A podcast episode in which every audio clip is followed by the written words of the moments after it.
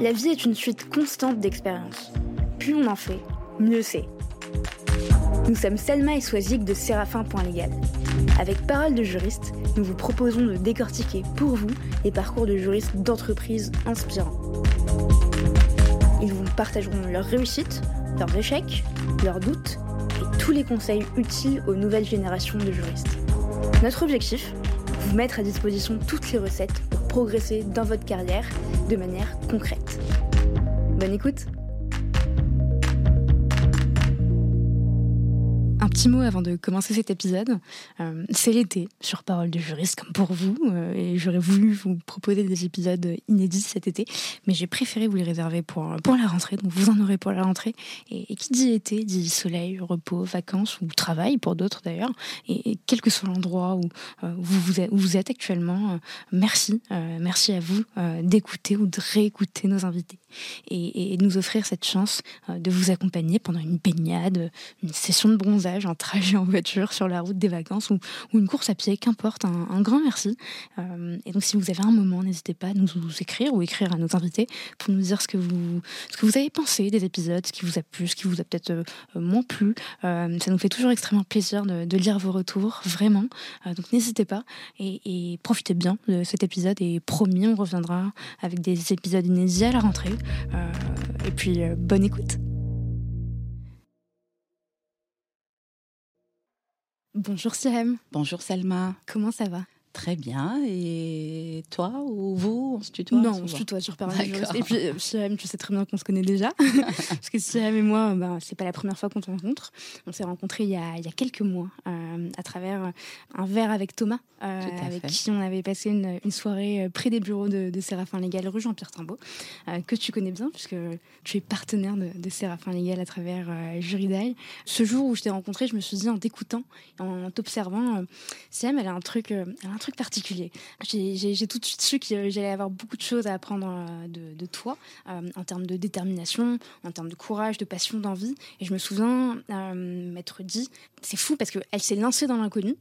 elle était en poste, en, direction juridique, directrice juridique d'une des plus grandes enseignes de, la grande distribution alimentaire en France. Et elle quitte ça pour se lancer dans l'entrepreneuriat. C'est hyper risqué, mais c'est génial. Elle est un peu folle, elle est, on peut le dire, elle est un peu folle, je me permets. Elle est un peu folle, mais à mon humble niveau, je me suis quand même dit, je me fais aucun souci pour elle parce que elle a de la poigne, elle a un truc, euh, elle est, c'est, une fonceuse. Elle a ce côté bulldozer dans le bon sens du terme et, et Merci, Parce que moi, je me vois pas du tout comme ça. Hein, et, donc, euh. et ben sache que les gens te, te, voient comme ça. En tout cas, moi, euh, encore une fois, je t'ai vu comme ça. Donc, ce que je te propose pour commencer, c'est que tu puisses te présenter de la manière dont tu le souhaites, qui tu es, d'où tu viens.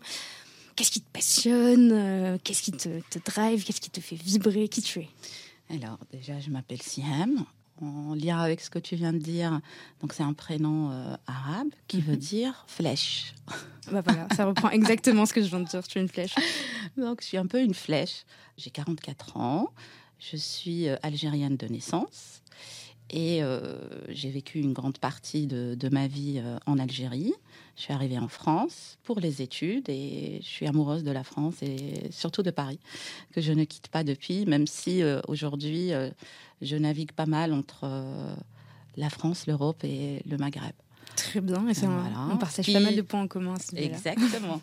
Ce qui me motive euh, dans la vie, de façon générale, euh, c'est faire ce que j'aime.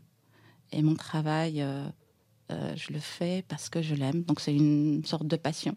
Quand je me lève tous les matins, je suis contente de, de travailler sur des projets, les projets de mes clients, les miens avoir des idées, euh, échanger aussi. Parce mhm. que depuis que j'ai quitté euh, le salariat, on pense souvent qu'un euh, auto-entrepreneur ou une personne qui se lance, elle est seule. Moi, j'ai jamais senti que j'étais seule.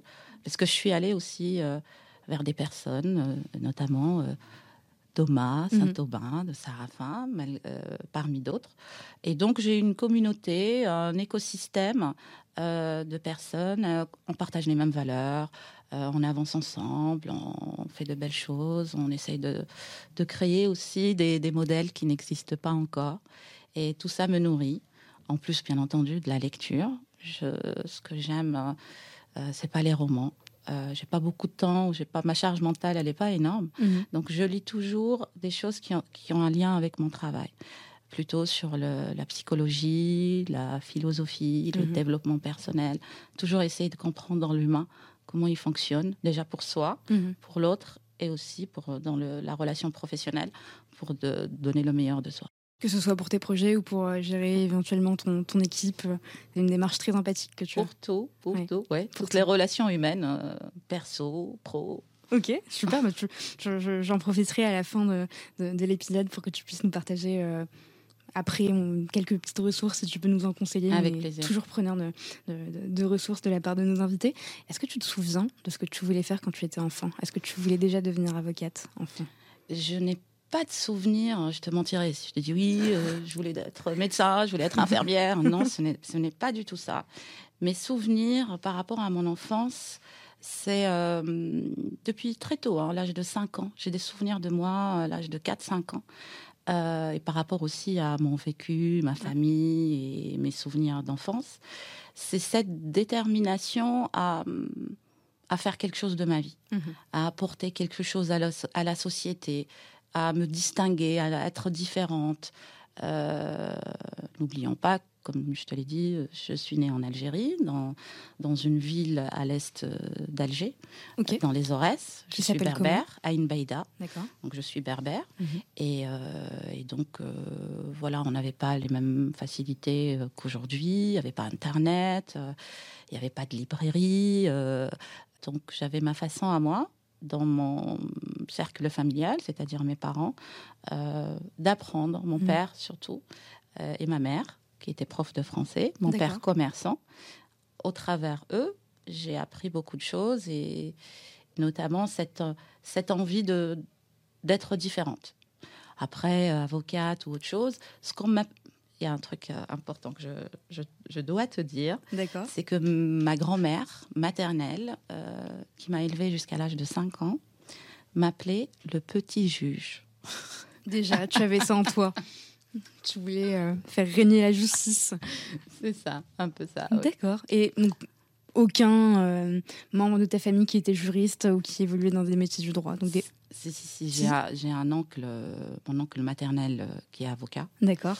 Euh, c'est tout. Sinon, la famille de mon père, c'est des commerçants. Ok. Ils sont tous des commerçants. La famille de maman, plutôt avocat, médecin, euh, ophtalmologiste, Profession libérale. profession libérale. Effectivement. Je, je- je sens le, je sens le côté commerçant de ton père euh, quand, quand je, je t'entends parler, euh, euh, quand on se croise euh, dans certains événements. C'est t'as effectivement ce côté euh, très très euh, proche euh, des Oui, autres. oui, Contact oui. Mon papa, par l'éducation qu'il m'a donnée Mhm. et par aussi son métier, a une énorme influence dans ce qui je suis aujourd'hui, euh, au travers les valeurs qu'il m'a transmises et aussi au travers son métier. Parce que j'ai des souvenirs avec mes sœurs, on travaillait avec lui, euh, euh, voilà, on, on allait avec lui dans ses rendez-vous de négociation, Ok. on achetait, il était dans la distribution alimentaire. Ah oui. ah bah, Tout s'explique. quel déterminisme. tu reproduis le parcours de, de- de ton père finalement en quelque sorte. Donc effectivement, côté euh, commerce, les affaires, j'ai Mhm. découvert ça très très tôt avec papa. Ok, très clair. Et, et encore une fois, je pense qu'on partage énormément de points en commun. Euh, J'ai un père euh, qui était commercial, qui est devenu ensuite euh, co- chef d'entreprise de sa propre entreprise et qui, effectivement, m'a beaucoup appris euh, ces notions de, euh, de, de contact avec les autres, euh, et qu'il fallait euh, rendre service aux autres si on voulait justement qu'ils nous aident également en retour et que euh, bah, la vie c'était du donnant-donnant et qu'il fallait s'entraider les uns les autres. Et, euh, et- et ça me parle beaucoup. Donc, t'es es né, t'as grandi en Algérie, à Ain Baïda. Ain. Euh, et donc, c'est peut-être pas très politiquement correct ce que je veux dire. Euh, mais, toi, mais toi et moi, on est encore une fois deux purs produits de l'héritage coloni- colonialiste français. J'adore cette, ce- cette présentation, je le dis souvent. Alors, il n'y a, aucun euh, aspect polémique, euh, mais, mais, mais voilà, c'est une présentation qui me plaît. euh, parce qu'en fait, il y a des choses à prendre, mais il y a aussi des choses à laisser, dans, comme dans tout dans la vie, finalement. Je pense que tu partages le même constat que moi. À la fois au Maroc et en Algérie, c'était deux régimes qui étaient quand même totalement différents, un protectorat, une co- colonisation côté euh, algérien qui a donné lieu quand même à un département euh, Tout à- à fait. Côté, côté algérien, euh, l'Algérie était française. était française. Elle, euh, elle était considérée comme un énième département français. Exactement. Euh, et donc, on le disait, il y a des choses à prendre, des choses à laisser. Il y a énormément de ressemblances euh, au niveau juridique. Pas côté droit des personnes, côté droit de la famille. Alors, ça, c'est totalement distinct, c'est lié euh, à des notions culturelles et religieuses, en tout cas au Maroc. Je ne sais pas comment ça se passe en Algérie, c'est peut-être le cas. Mais côté droit des affaires, il y a énormément de, points communs.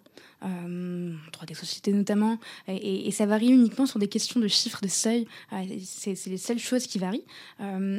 Est-ce que justement, pour, pour commencer, euh, tu pourrais nous dire justement ce qui t'a donné envie de t'orienter euh, vers les études de droit? Parce que euh, avant d'arriver en France, tu as commencé quand même tes quatre premières années d'études à l'université Mentori. C'est ça? Oui, Comment on Mentori? Oui, c'est ça.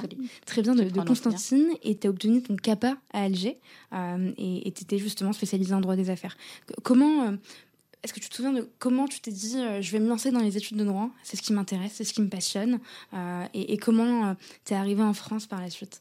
Alors, par rapport au choix des études de droit, ce n'était pas, ce n'était pas un choix conscient. Comme je te disais, mhm. mon papa était commerçant, ma maman euh, prof de français. Et euh, je n'ai pas été éduquée ou élevée dans un milieu familial où les parents disent aux enfants Tu suis cette trajectoire, euh, ça c'est bon pour ton avenir mhm. professionnel. Donc mes parents, ils nous laissaient le choix de, d'aller vers là où on est heureux. Ils nous, ont, nous disaient toujours avec mes sœurs, faites ce qui vous rend heureuse. Donc ça, c'est aujourd'hui avec du recul, je trouve que ça a un sens mm. énorme, même si je le comprenais pas vraiment à l'époque, euh, en tout cas pas comme aujourd'hui. Et euh, le seul conseil que mon papa m'a donné quand j'ai eu mon bac, euh, c'était fais le fais un choix d'un métier où si un jour tu souhaites être ton propre patron, tu peux le faire et tu peux l'être. C'est l'unique conseil qu'il m'a donné en fait. Un très bon conseil, c'est ce que tu as fait. Et voilà, après, par rapport à, aux matières que j'aimais euh, au lycée et même avant, même si j'ai eu un bac scientifique, j'étais très attirée par les matières euh, littéraires, mhm. notamment la philosophie, l'histoire. Et, et, donc le choix, il s'est fait très rapidement euh, par rapport au droit. Et aussi, par la suite, le choix de m'orienter plutôt vers le droit des affaires, je ne me suis même pas posé la question. Parce que dès la première année d'études de droit, je n'étais pas attirée par toutes les matières qui sont liées à la personne mhm. euh, pour deux raisons. D'une part, euh, par, parce que je suis quelqu'un de sensible mhm. et traiter des sujets de droit liés à des personnes physiques euh, ne m'allait pas, ne va pas avec ma personnalité. Et aussi parce que dans mes aspirations, dans mes rêves, dans ma vision de qui je veux être demain, j'avais toujours cette intention de continuer mes études ailleurs, en Algérie. Euh, et, c'est en lien aussi avec euh, mon enfance. Euh, parce qu'on partait souvent à Paris avec mes parents. Et j'ai un souvenir, mais comme si c'était hier. On a visité la Sorbonne et on avait déjeuné dans les jardins du Luxembourg. Et donc, je posais des questions, le Panthéon, la Sorbonne, qu'est-ce que c'est comme monument et tout ça. Et à ce moment-là, c'est comme si j'avais une vision continuer mes études et faire des études à la Sorbonne. Tu t'es dit, je veux être là dans. C'est ça. Dans, je sais pas quand, j'étais petite. Je, veux être là. Voilà, exactement. Ça m'a fasciné. Le, le, le bâtiment, l'architecture, l'histoire, ça mm. m'a fasciné et peut-être que c'était resté ancré en moi, dans mon subconscient. Euh, je n'ai pas pensé à ça tous les matins en me regardant dans la classe. tu, aurais pu. On peut se réveiller tous les matins et se dire mon objectif c'est ça et je vais y arriver. Mais, je pense que ça fait partie des événements qui nous marquent dans la vie, qu'on met de côté ou qui restent enfouis en nous mhm. et qui nous guident en quelque sorte avec bien entendu l'éducation, le milieu social, euh, ce qu'on souhaite aussi faire de, de, de, de, nous, de notre parcours. Et, et, tu te souviens donc de ton, de ton premier jour, tu arrives, à, arrives à Paris? Pour suivre des études de droit. Comment ça se passe? C'était euh, c'était dur. Les premiers mois, c'était un peu dur. D'une part, je reviens sur ta question, la similitude entre le droit algérien et le droit français en ce qui concerne la partie droit des affaires, de façon globale. Effectivement, euh, au fait, dans l'histoire de, du droit algérien après l'indépendance, donc depuis 62, il y a eu une période où on a essayé de garder quand même le même droit même si on a rajouté la charia mm. euh, qui existait aussi dans le droit algérien de l'Algérie française. Mm. Donc il y a eu, dans un premier temps, la continuité. Et après, un revirement pour dire non, euh, en tant qu'État indépendant, il faut qu'on ait le, un droit algérien. Et in fine, la troisième étape, on revient aux sources, et notamment sur toute la partie droit des affaires, parce qu'aujourd'hui, le monde est globalisé et on ne peut pas trop s'éloigner euh, du droit européen. Il y avait toujours des relations entre l'Algérie et la France, commercialement parlant, euh, économiquement parlant? Bah, Tout à fait. Les, relations n'ont jamais cessé depuis les accords d'Évian, d'ailleurs. Donc, euh, oui, il y, a cette relation. Il y a aussi le fait qu'en Algérie, on parle français couramment, on l'écrit. D'ailleurs, moi, mes parents, ils sont nés français. Et euh, mon papa, il, s'exprimait mieux, il maîtrisait euh, le français plus que l'arabe, même à l'écrit. Et donc euh, voilà, c'est l'histoire qui fait que. Et donc mon arrivée en France, effectivement, c'était pas c'était pas facile. D'une part parce que j'ai étudié en arabe, mhm. donc j'ai fait tout mon parcours à l'université en Algérie, que ce soit pour ma maîtrise ou pour mon CAPA en arabe. Donc même si je maîtrise le français et même si j'ai travaillé en tant qu'avocate dans un cabinet anglo-saxon, reprendre ses études dans une langue qui n'est pas la sienne, n'est pas sa langue maternelle, ce n'est pas aisé. Donc il fallait travailler, faire des efforts, améliorer aussi mon français mhm. et aussi euh, m'intégrer m'intégrer. Euh, j'arrive à la Sorbonne, euh, la petite algérienne qui arrive avec des yeux qui brillent, qui était un peu une star dans son pays. Ah, j'étais toujours la première de ma classe voilà, aucune faille au niveau euh, études professionnelles. Et donc, je découvre un autre monde. Bah, tu quittes tes amis, ta famille, euh, ton socle personnel. Tout à fait. Mais c'était un choix. C'était un choix euh, assumé et, si c'était à refaire, j'aurais fait exactement la même chose.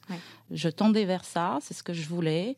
Je n'ai jamais été déçue, donc je reprends mes études. J'ai choisi de faire un, un M2 en droit public des affaires. Mhm. Donc moi j'ai la partie privée et je voulais aussi voir euh, les relations euh, juridiques, en tout cas l'Europe, découvrir l'Europe euh, et approfondir aussi quelques notions en droit public pour compléter mes études en droit privé, ce que j'ai fait jusque-là. Donc c'était très intéressant. Et donc voilà, après il fallait s'adapter, observer, comprendre, apprendre et, rentrer, euh, devenir un peu, euh, pas comme tout le monde, mais euh, apprendre des autres et s'intégrer dans une culture qui n'est pas la mienne, même si elle n'est pas très différente de ce que j'ai vécu en Algérie, mhm. et, et, apprendre les codes, surtout à Paris. À Paris, hein, pas en province. c'est pas péjoratif ce que je dis. Donc voilà, mais j'ai trouvé ça très stimulant. Mm. les codes vestimentaires, la façon de parler. J'aime beaucoup observer les gens. Donc, euh, par l'observation, et on arrive à apprendre énormément de choses sans mhm. qu'on le, le sache, en fait. Et, et, donc, euh, dès les premières semaines, tu as réussi à, à, te faire des amis? Est-ce que c'était pas compliqué en même temps de, d'un master 2 prestigieux euh, et très rigoureux? Comment tu as réussi à, à lier les deux? Euh, faire des amis, déjà qu'à l'époque j'étais introvertie, je ne le suis plus aujourd'hui, j'ai 44 ans, c'était pas facile. En fait, je me suis liée d'amitié avec des juristes qui venaient euh, d'autres pays européens dans le cadre euh, des programmes Erasmus. Mhm. Ils avaient plus d'ouverture d'esprit et ils ne me jugeaient pas. Donc ils voyaient pas la siam, l'algérienne ou l'arabe ou ce qu'on peut dire. Euh, voilà, ils voyaient euh, une fille, une femme, une juriste, peu importe. Mhm. Donc je me suis liée et c'est ça qui m'a donné aussi la force de ne pas abandonner. Euh, parce que je t'avoue, au milieu d'année, je me suis dit qu'est-ce que je fais là? Est-ce que j'ai fait le bon choix? C'était pas évident. Non, parce que c'est quand même une formation qui est quand même assez, euh, assez compliquée. Surtout quand on, vient dans notre pays. Je dis pas que c'est plus simple en Algérie, que c'est plus compliqué en France, non. C'est juste que c'est deux modes de, de, pédagogie qui sont, j'imagine, différents. Différents. Des régimes juridiques qui sont différents. Une langue qui est différente. tout, est différent. Et, d'ailleurs, on a fait un énorme saut sur, euh, sur, ton, parcours, sur ton parcours. Mais si on revient euh, peut-être 3-4 ans avant, euh, toi, tu avais déjà commencé ta carrière en tant qu'avocate. Tout à fait. Ce qui est dingue, c'est que tu te lances dans l'avocature, tu deviens avocate, t'exerces en cabinet, euh, dans un cabinet qui, euh, qui, était à Alger. Oui, Hamza, cabinet Hamza International. Hamza International. Et tu te dis comme ça, voilà, du jour au lendemain, je. C'était pas comme ça, c'était ah. quand même réfléchi. Et par rapport à que ce soit euh, mon évolution professionnelle ou personnelle. J'avais, c'est le cabinet dans lequel j'ai fait mon stage, parce que c'est comme en France. Hein. J'ai fait quatre ans d'études de master, maîtrise. Mhm. À l'époque, ça s'appelait une maîtrise. Et après une année euh, pour passer l'examen euh, pour devenir avocate. Et par la suite, de deux ans, pratiquement deux ans de, de stage dans ce cabinet, dans lequel je suis restée à travailler en tant qu'avocate. Et au fait, comme je te l'ai dit, depuis toute petite, j'aime évoluer. Au fait, j'aime.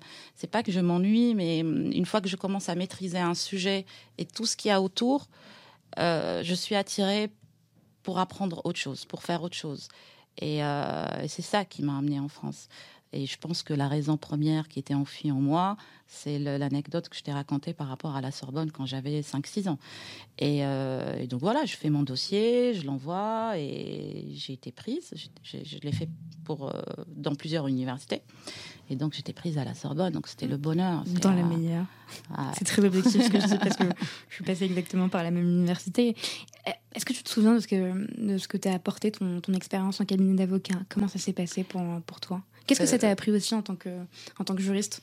Au fait, ça apprend, euh, on apprend le, de travailler le droit euh, en occultant presque l'intérêt du client. En tout cas, c'est comme ça que je l'ai vécu parce que c'était mes premières années, en se concentrant uniquement sur la matière juridique, donc la rigueur, euh, mettre en application tout ce qu'on a appris à l'université finalement, mhm. c'est-à-dire euh, la rigueur d'analyse, trouver les solutions, euh, aller chercher la jurisprudence, même dans la doctrine. j'ai fait un peu de contentieux, c'est là aussi où, mhm. où j'ai découvert que je n'aimais pas du tout le contentieux et aller au tribunal, et j'étais ça m'a vraiment confirmé le fait que j'étais attirée par le droit des affaires.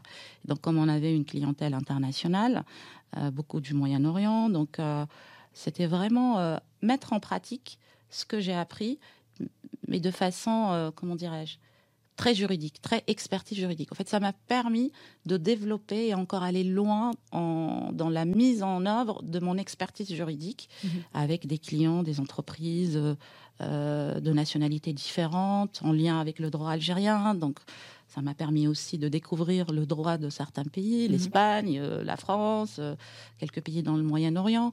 Et donc c'était très riche. Et aussi j'ai beaucoup appris de mon maître de stage de l'époque, euh, qui lui aussi avait ce parcours-là. Il était plus âgé que moi. Il, a fait ses études en France. Après, il est, il s'est installé, il a ouvert un cabinet à Dubaï. Donc, mhm. il m'inspirait et il me faisait rêver aussi. si lui, il le fait, il l'a fait, pourquoi pas moi? Je, je, peux réussir moi aussi. Et, tu peux le citer si tu veux? Oui, Maître Hamza. Maître Hamza, ok, très bien. effectivement, j'aurais dû m'en douter, c'est le nom du cabinet. Exact. Bah, bravo à Maître, à Maître Hamza. C'est vrai que c'est très important d'être, de travailler dans des entreprises où on est inspiré par des gens. Euh, je pense qu'on. Euh, moi, je dis souvent, euh, finalement, on ne choisit pas une entreprise pour pour, euh, uniquement pour le salaire, mais aussi pour les personnes euh, qu'on y retrouve. Est-ce qu'elles vont réussir à nous porter euh, à l'étape supérieure, l'étape qu'on va chercher à atteindre? Et c'était ton exactement, cas. Exactement. Et ça a toujours été le cas pendant tout mon parcours et dans toutes les entreprises où j'ai travaillé par la suite. Mm. Donc, il y a les personnes, il y a aussi les valeurs de l'entreprise. Est-ce qu'on, peut-être on va aborder le sujet après, est-ce qu'on est en phase, est-ce qu'on est aligné? Mm-hmm avec euh, les valeurs de l'entreprise. Et, euh, quelle a été la réaction de, ton entourage familial? Parce que tu nous disais tout à l'heure quand même profession libérale, tu te lances dans l'avocature, ils devaient être super contents. Euh, si à avocate, et en plus porter la robe d'avocat, c'est quand même quelque chose, un symbole. Et donc tu leur annonces que tu, bon, tu vas quand même à la Sorbonne, c'est génial, c'est hyper prestigieux, mais tu leur annonces que finalement tu quittes l'avocature en quelque sorte? Euh, oui et non, parce que j'étais restée inscrite au barreau. D'accord. Euh, c'est plutôt, je voyais pas ça comme quitter l'avocature. Mhm. C'était plutôt euh, aller apprendre plus. Je vais, aller, me former. Exactement, sans savoir ce qui m'attendait derrière. C'est ça, au fait, l'idée. Ce n'est pas quitter la profession ou faire autre chose. C'est dans la continuité dans ce, de, dans ce que je fais mhm. et aller apprendre autre chose et découvrir un autre pays toujours cette soif d'apprendre. C'était important pour moi. Très clair. Et, on va revenir un peu, un peu plus loin encore une fois dans, ton parcours. Je vais peut-être marcher sur des œufs parce que je, tu, le sais, je maîtrise pas du tout l'histoire de, l'Algérie. Donc n'hésite pas à me corriger si je dis des bêtises. Mais pendant ton adolescence et tes années de universitaire, euh, il y a eu une époque très euh, très délicate pour l'histoire de l'Algérie, très grave. Euh, et, c'est des années qui ont été marquées par, encore une fois, une décennie tragique. Euh, en 1991, le Front islamique du Salut remporte les élections donc, euh, et, conduit, et, conduit, le gouvernement derrière à suspendre le processus démocratique et à décréter l'état d'urgence. c'est le début d'une longue crise qu'on appelle la décennie noire que les personnes qui nous écoutent doivent probablement connaître. Comment, comment on se construit euh, en tant qu'adolescente, en tant qu'étudiante, en tant que jeune avocate, euh, dans un tel contexte, dans un contexte où il y a eu des, des milliers de, de, morts Oui, euh, c'était... Effectivement, c'était une période, la décennie noire, elle porte bien son, son nom. vu de vécu de qui j'étais à l'époque, je crois que c'était plutôt positif pour moi, dans le sens où j'étais jeune, j'étais encore au lycée, donc je vivais chez mes parents à Inbeida, avec des parents protecteurs, et le fait aussi que je ne vivais pas encore à la capitale, euh, j'étais épargnée de voir ou d'être très proche euh, d'un certain nombre d'événements euh, tragiques qui ont vécu beaucoup de familles algériennes. Donc j'étais un peu dans un cocon mmh du fait que j'étais dans une ville, une petite ville, et aussi euh, du fait qu'il y avait la protection de, mes parents, qui nous ont toujours élevés dans une espèce de, de cocon où euh, c'est pas que le mal n'existe pas. J'étais quand même, quand j'ai quitté le, mes parents à l'âge de 18 ans, c'est là où j'ai commencé à découvrir le monde extérieur. Donc une espèce de naïveté, mmh de, de, de comment dirais-je de bulles, de bulles, d'amour, de, bonheur. Voilà, d'amour euh, avec des parents qui sont toujours aimés, mm. qui sont restés ensemble euh, jusqu'au décès de mon papa, 40 ans de mariage. Euh, voilà, la, vie est belle. Et donc ça, ça protège énormément d'avoir cette sécurité mm-hmm. au sein de son déjà propre foyer. après, ce que, ce que cette période comme tu as dit, a construit, tu as raison, le mot plutôt pas déconstruire, mais construire, euh, je me posais plein de questions sur mon avenir. Mhm. Qu'est-ce que je vais devenir? Euh, Moi qui aime la liberté, qui tient beaucoup à, cette sorte de liberté que je ne définissais pas vraiment comme aujourd'hui à l'époque. Mhm. Euh, et aussi, c'est peut-être cette période-là qui m'a poussée d'aller chercher quelque chose ailleurs. Je me souviens, là je te parle et j'ai des flashs, je lisais beaucoup. Cette époque, je lisais les pensées de Pascal. D'accord. Euh, je prenais des notes et voilà sur la philosophie de l'humain, mhm. de, du rapport à l'autre, le bien, le mal, euh, la signification d'un certain nombre de choses qu'on ne trouve pas forcément dans la religion. On nous trouve un peu, ça, ça s'approche, mais ça te donne une autre ouverture d'esprit et de voir les choses d'un autre angle. Et donc, effectivement, ça m'a construit. J'écrivais aussi des poèmes à cette époque-là qui parlent de liberté, de, du monde noir dans lequel on vit, comment trouver la lueur d'espoir, comment aller chercher la lumière. Donc c'était une période assez importante dans ma construction personnelle en tant qu'individu, en tant qu'humain et en tant que femme. Est-ce que c'est une période qui a conduit euh, des, de jeunes Algériens comme toi à l'époque de se projeter autre part et de se dire en fait on n'a pas d'avenir ici, il faut qu'on y aille Et surtout des femmes parce que bah, forcément il y avait... En plus, on n'a pas abordé ce sujet, c'était plus compliqué, effectivement. Euh, en fait, cette période-là, comme je te disais, moi j'étais jeune, mais à cette même période, il y a eu une émigration des cerveaux algériens. Mm. Euh, les médecins, les avocats, les journalistes, les, euh, les artistes.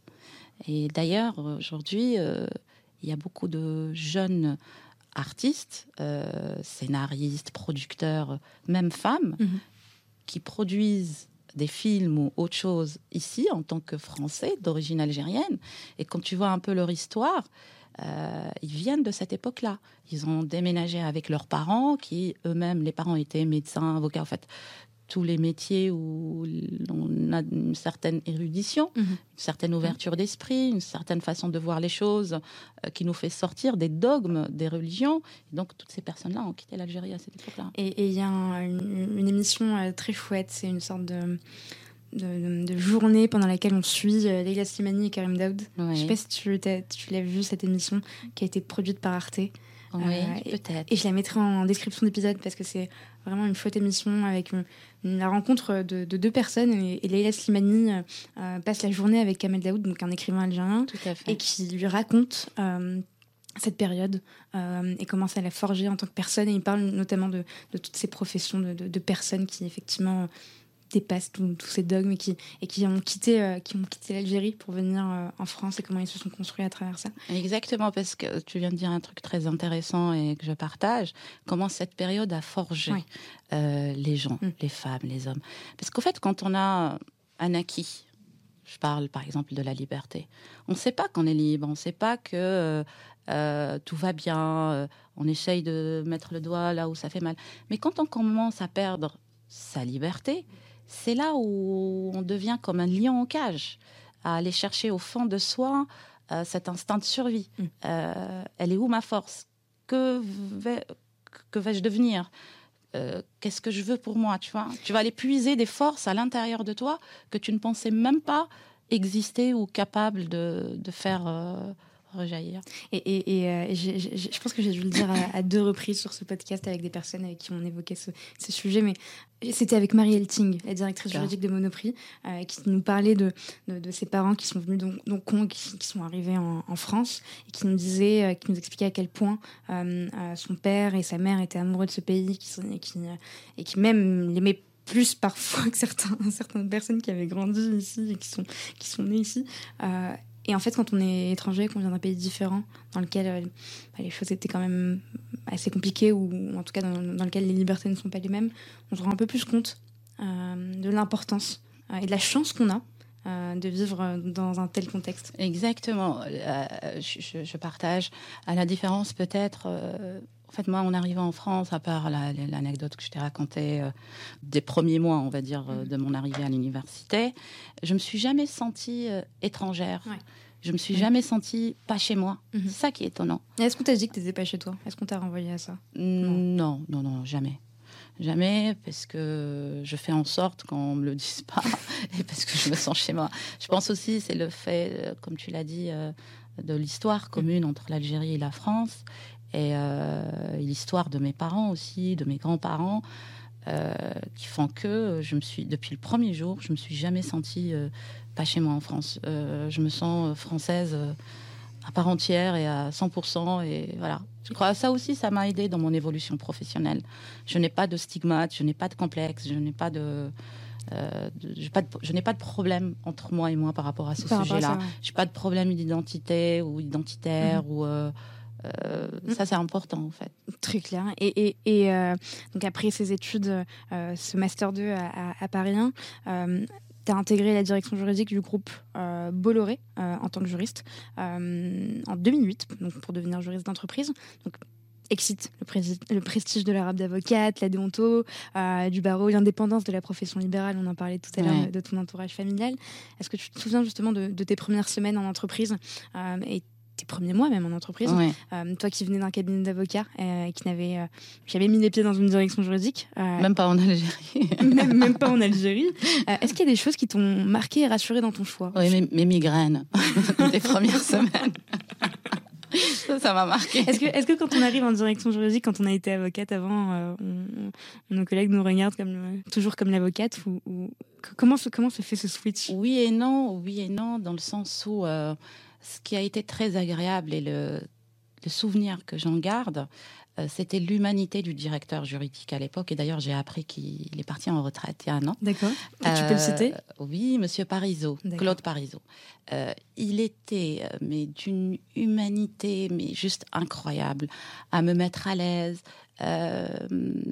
parce qu'il savait que j'étais avocate et j'exerçais le rôle du juriste mhm. et je travaillais avec une responsable juridique.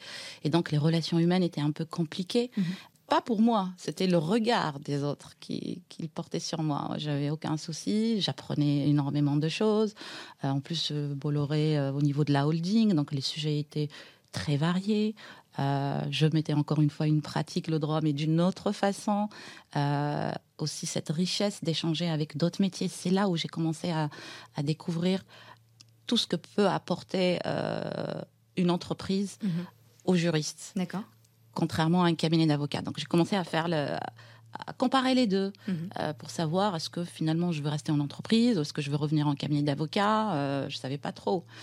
Et, et donc c'est vraiment découvrir cette, mm, des facettes multiples de l'exercice du métier de juriste. Euh, ce n'est pas uniquement l'expertise juridique Mhm. et qu'il fallait, euh, oui, je, je suis experte en droit, mais j'ai un rapport à l'autre, euh, aux autres directions, que ce soit des directions métiers ou des fonctions support. Et donc, il faut que je me fasse comprendre, il faut que je comprenne leur métier, quels sont leurs besoins. Ça a commencé, au fait, chez Bolloré. Donc, ce que je fais aujourd'hui Mm. avec le legal design et mon évolution, même professionnelle par la suite, ça, je l'ai compris très vite euh, en travaillant euh, chez Bolloré. D'accord. Et, et, et tu. Est-ce que tu te, as, des marqueurs forts de, de, ce moment où, par exemple, euh, euh, il y a des moments qui t'ont marqué plus que d'autres euh, Je, je m'explique. typiquement, en, en, faisant une note, je sais pas, un tes clients interne euh, qui, qui, a dû te faire un retour. Enfin, ou, ou, comment t'es comment es allé à leur rencontre Est-ce que c'était pas aussi évident que ça parce ouais. que j'étais au niveau d'une holding. Donc il y avait une partie droit des contrats, droit des sociétés. Ok. Et, euh, et j'allais pas à la rencontre directe, euh, mais, mais, je percevais, je questionnais. Et ce, que, ce qui m'a marqué le plus entre nous, c'était euh, toute la partie média. Mm -hmm. À l'époque, Bolloré se développait en médias. Il y avait la, la, chaîne de télévision, il y avait les magazines gratuits. Je ne sais pas si tu as connu ça. Non. Direct matin, direct soir. Oui. oui. Et direct 8. Oui, oui, direct 8. Et ouais. ça, c'était pour moi, c'était très fascinant parce que c'est là où j'approchais les personnes pour travailler sur leur contrat. Et en plus, c'était un domaine, un milieu dans lequel je pensais jamais euh, travailler. Et qui est fascinant. Et qui est fascinant. Donc ça, ça m'a marqué. Et aussi, euh, en fait, c'est mon rapport aux, aux, autres directions, fonctions support, la direction financière, euh, la, la, DRH, euh, la comptabilité, euh, toute la partie logistique. Donc ça m'a beaucoup nourri. Et, euh, et c'est ça aussi qui m'a donné envie de quitter Bolloré pour euh, devenir avocate en France. Mais oui, et donc, comment ça s'est passé? Donc, Juste après Bolloré, tu as passé le CAPA en France? Au fait, euh, j'ai quitté Bolloré. D'accord. Euh, sciemment. Donc on, voilà, c'est moi qui voulais partir parce que je voulais euh, reprendre mes études en France mm -hmm. pour pouvoir exercer le métier d'avocat. -hmm. Euh, j'étais juriste chez Bolloré parce qu'avec mes diplômes algériens, il fallait faire l'équivalence. D'accord. Et si un jour je voulais revenir à l'avocature en France, je ne, je ne, le pouvais pas. Et je trouvais dommage, euh, après tant d'années d'études, et je pensais beaucoup à mon père, de ne pas pouvoir le faire en France. Et donc j'ai quitté Bolloré, j'ai repris encore une fois mes études au pré-barreau de Paris et pour passer l'examen d'équivalence qui est fait pour les avocats étrangers. Il n'y a pas d'article 100 qu'on peut faire jouer. C'est ça. Si, c'est l'article 100, d'accord. Ouais, et donc, tu n'as pas passé le, finalement le, euh, le CRFPA euh, Tu avais des non. épreuves de déonto, c'est ça à... Oui, mais je me suis bien préparée au pré-barreau, en fait, pendant okay. une année. Euh, C'était des cours intensifs, euh, le week-end, le soir, euh, tout le temps, pour être sûr de bien réussir son examen. Okay. Euh, en plus de mes études à la Sorbonne, je voulais me donner toutes les chances, en fait, pour le réussir. Et effectivement, il y a les oraux, il y a les écrits, et j'ai repris tout le droit, en fait. Droit des obligations, droit commercial, euh, le droit pénal, la déontologie, euh, l'organisation de, des juridictions en France. J'ai tout repris à zéro, Cin pratiquement. 50 droits en une année. C'est ça. C'est un condensé. oui. Énorme, ok, très bien. Et, et, et ensuite, tu as obtenu le, le, le, CRFPA, le barreau, pardon et... J'ai obtenu effectivement mon, mon diplôme d'équivalence, ouais. donc mon, mon CAPA, Ton certificat d'aptitude à la profession d'avocat. Ça. Et, euh, et, et, par la suite, c'est à ce moment-là que j'ai travaillé chez Auchan, en fait. D'accord, ok. Et, et, donc, tu as exercé ces premières années en, tant qu'avocate ou tu as directement rejoint Auchan? Non, je, directement. En fait, pour tout te dire, à ce moment-là, je ne savais pas trop ce que je voulais faire de ma vie professionnelle. Mm -hmm. J'hésitais entre les cabinets d'avocats et les directions juridiques. Ouais. J'envoyais des CV un peu partout euh, en me disant euh, on verra ce que l'univers me réserve. Donc, euh, j'avais pas de plan prédéfini. Et je suis arrivée d'ailleurs chez Auchan avec un CDD. D'accord, bah, ce, qui, est très courant dans, dans le monde finalement, j'ai l'impression des directions juridiques de commencer en CDD. On en parlera peut-être, ouais. mais on commence toujours avec des contrats qui sont plus ou moins précaires. C'est quand même précaire un CDD. Pas forcément. Moi, c'était mon, mon expérience à moi, ouais. pas forcément. Donc, euh, juste pour dire que tout est possible. Ouais. Euh, voilà, je suis rentrée chez Auchan pour un CDD de six mois. Ok, excellent. Voilà. Mais juste, on, on, va en parler d'Auchan parce que avant que ce soit Auchan, c'était avant d'intégrer de, de, Auchan, tu étais chez Simply Market, si oui. je dis pas de bêtises. Euh, et donc tu rejoins le groupe, enfin le, le, groupe euh, Auchan via, la... via la société Simply Market. Via la société Simply Market. tu, tu, reprends finalement le, même parcours de ton père qui était dans la, dans la grande distribution. Et, le, le, pire, c'est que j'avais même pas fait le. J'y ai pas pensé à ce moment-là. Quand il s'agissait de distribution alimentaire, je m'y connaissais pas. Je me, je me disais, mais Siam, tu, tu connais rien dans la distribution alimentaire euh, et comment tu vas faire et tout ça. Alors que alors que non, finalement. Évidemment. Et tu as commencé, donc on le disait, chez, chez Simply Market, c'est une des filiales euh, d'Auchan, et puis tu es passé au niveau groupe. Donc en 2017, tu, quittes euh, Simply Market pour Auchan Retail parce qu'en fait, le groupe décide de réunir toutes les marques dans des marques uniques, plus ou moins. Euh, Simply Market devient Auchan Supermarché, Chrono Drive devient Auchan Drive et à deux pas devient My Auchan. Euh, donc des transformations qui sont quand même assez colossales en termes d'image, mais j'imagine aussi en termes de, de, droit des sociétés, de restructuration. Tu, m'expliqueras. Quels sont les, challenges juridiques justement d'une telle opération? Comment ça se passe? Est-ce que tu peux nous raconter les, coulisses euh, Un peu dans, dans la mesure de, tout ce qui n'est pas confidentiel. Bien sûr. Effectivement, c'était pas en 2017, c'était en 2016. D'accord. Il y avait cette volonté. Auchan était, était quand même une entreprise précurseur. Mhm dans le domaine de la digitalisation. Ça a été aussi poussé avec Amazon, l'arrivée d'Amazon en force en France, les ventes en ligne et la perte de parts de marché, euh, avec un chiffre d'affaires qui ne cessait de baisser depuis les cinq dernières années, avant 2016. Et donc, en 2015, Auchan entame sa transformation digitale. Mmh. Euh, donc, comme tu viens de le dire, réorganisation des, des formats, euh, capitaliser sur la, notoriété de la marque Auchan mmh. et regrouper aussi les fonctions support, euh, aligner tous les outils digitaux de, des entreprises, parce que avant, chaque enseigne était portée par une entreprise distincte qui a mhm. ses moyens, qui a ses salariés, qui a ses outils. Donc euh, le chantier était énorme. Et quand on m'a proposé donc le poste de directrice juridique et fiscale en 2016, on m'avait pas dit tous ces chantiers.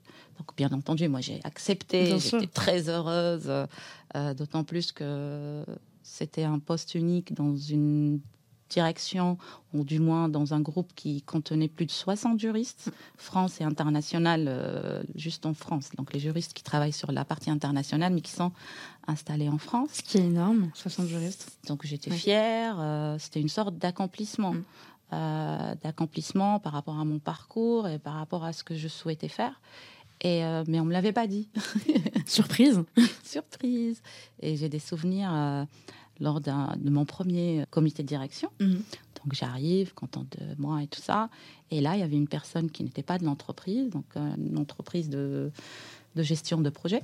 Et là, elle expose le projet. Et là, surprise, euh, j'avais euh, carte blanche pour partir d'une feuille blanche, pour imaginer, laisser libre à mon imagination, à ma créativité, en laissant de côté toutes les contraintes qu'elle soit financière, organisationnelle, tout ce que tu veux, pour imaginer la direction juridique idéale qui peut accompagner la transformation euh, du groupe. Incroyable. C'est-à-dire qu'on te donne carte blanche pour faire ce que tu veux de la manière dont tu le souhaites à partir du moment où tu le justifies de la bonne manière. Tout à fait. Sans contrainte de budget, sans quoi que ce soit, tu montes l'équipe de tes rêves pas que l'équipe, c'est tout, c'est les process, c'est euh, les expertises, c'est tout repensé et à tout repenser en partant de zéro, ou du moins en tenant bien entendu compte de ce qui existe, mais pour ne pas, c'est ça que j'ai appris et ce qui est génial à cette époque, c'est que je n'étais pas seule. Mhm.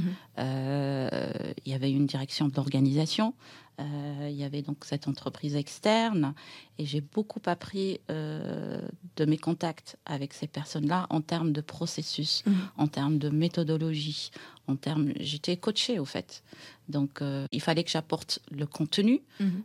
la matière, mon expertise, ma connaissance aussi de l'entreprise et j'étais accompagnée par des professionnels avec qui j'ai appris. En interne En interne, avec qui j'ai appris les méthodes que j'utilise aujourd'hui, que j'ai utilisées pendant cette période et que j'utilise aujourd'hui. Parce que parce que c'est vrai que quand on est finalement euh, juriste d'entreprise, avocat, on n'est pas nécessairement formé à ces, euh, à, ces compétences d'orga, process euh, qui sont hyper importantes. Euh, Tout à fait. Et toi, tu avais toutes les ressources en interne pour le faire? Euh, Effectivement, il, il, ne faut pas que ça, bien entendu. Chacun a. Et, hum, comment dire il, est, euh, je trouve pas le mot, influencé. Il est influencé par son vécu, son parcours, mhm. sa vie personnelle, sa partie innée. Mhm. Et donc, il y a cette partie-là à laquelle tu peux rajouter euh, d'autres compétences. Donc, tu as ton expertise juridique et tu dis, il faut avoir l'ou- l'ouverture d'esprit nécessaire parce que on n'est pas tous pareils, et tant mieux. Chacun a sa singularité. C'est d'être attiré par ces sujets, être motivé, de se dire, euh, tiens, euh, dans la gestion de projet, il y a des matrices de, de documents qu'on peut utiliser pour, tiens, dans tel sujet, il y a telle méthode que je ne connais pas du tout. Donc, euh, j'écoute la personne qui est en face de moi, mais le soir ou quand je rentre chez moi, je vais aller sur Internet pour chercher à quoi sert cette méthode, euh, comment elle a définie, c'est quoi son histoire, d'où elle vient. En général, tout vient des États-Unis. Et, et- cinq ans plus tard ou dix ans plus tard, euh, ça ça. arrive en France. Donc voilà, c'est avoir aussi cette curiosité d'aller chercher encore plus loin et voir comment on peut l'implémenter dans le, le domaine juridique. Et, et alors, comment tu, comment tu réagis euh, pendant ce comité de direction On te dit ta carte blanche, qu'est-ce que tu fais? C'est quoi tes premiers chantiers? Que- Comment tu t'organises? Tout de suite, je commence par... euh, au fait, l'avantage, c'est que je connaissais l'entreprise, je connaissais la direction juridique avant et les autres directions juridiques. Euh, donc tout de suite, c'est de commencer déjà à recenser les chantiers de l'entreprise pour pouvoir imaginer l'organisation. Donc je ne me suis pas précipitée à aller organiser la direction juridique. Mm. C'est plutôt m'intéresser et essayer de connaître et de recenser tous les chantiers euh, de l'entreprise dans tous les domaines pour mettre en effet miroir l'organisation euh, de la direction juridique qui convient. Et le legal design, euh, c'est aussi ça. Mm. C'est de s'intéresser d'abord à ses clients, à son entreprise, comprendre son histoire, ça je le connaissais déjà, mais surtout l'avenir, quelle est sa vision, quelle est sa stratégie, quels sont ses moyens, euh, quels sont tous les endroits de, de- de l'entreprise qui vont être bougés, quelles sont les conséquences juridiques. Mhm. Euh, tu parlais tout à l'heure des sociétés. Oui, l'organigramme, il a complètement été modifié.